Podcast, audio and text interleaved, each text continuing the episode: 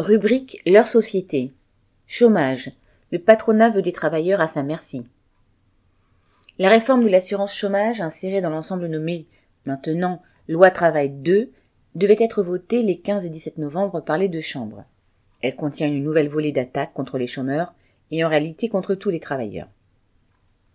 Avec la précédente réforme du chômage, concoctée en 2019 par la ministre du Travail de l'époque, Elisabeth Borne, les travailleurs au chômage ont déjà subi une baisse importante des allocations. La modification du calcul du salaire de référence et du nombre de mois travaillés pour calculer le montant de celle-ci nuit en particulier aux travailleurs les plus précaires. C'est ainsi qu'en juin dernier, un travailleur du secteur de l'événementiel, occasionnel par définition, a vu son indemnité journalière baisser de 62 à 26 euros, suite aux nouvelles règles de calcul. Mais cela ne suffit pas au patronat. Un nouveau tour de vis est donc prévu dans la nouvelle loi qui introduit une modulation des droits entre guillemets. En clair, il s'agirait de définir différents coefficients à appliquer suivant le, taux de chômage.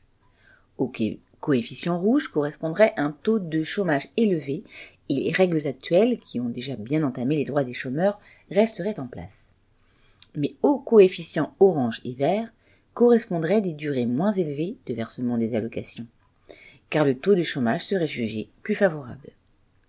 Suivant une estimation faite par les syndicats, avec un taux de chômage à 7%, la durée des droits à indemnisation baisserait de 25%.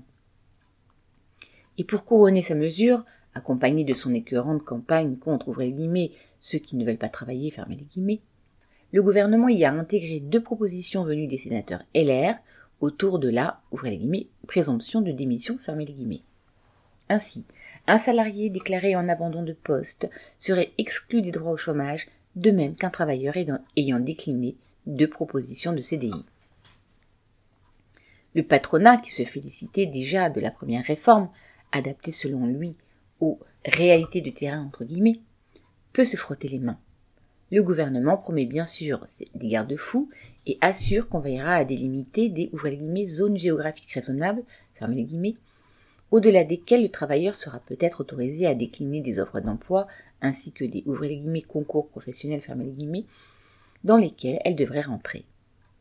Ainsi, comble de la compréhension, un électricien aura peut-être le droit de refuser un emploi de boulanger à 150 km de chez lui. Cette nouvelle réforme est un pas de plus dans la contrainte que le patronat veut exercer sur les travailleurs, pour leur faire accepter des conditions de travail et des salaires au rabais. Pour cela, comme pour le reste, il peut compter sur le zèle du gouvernement. Nadia Cantal.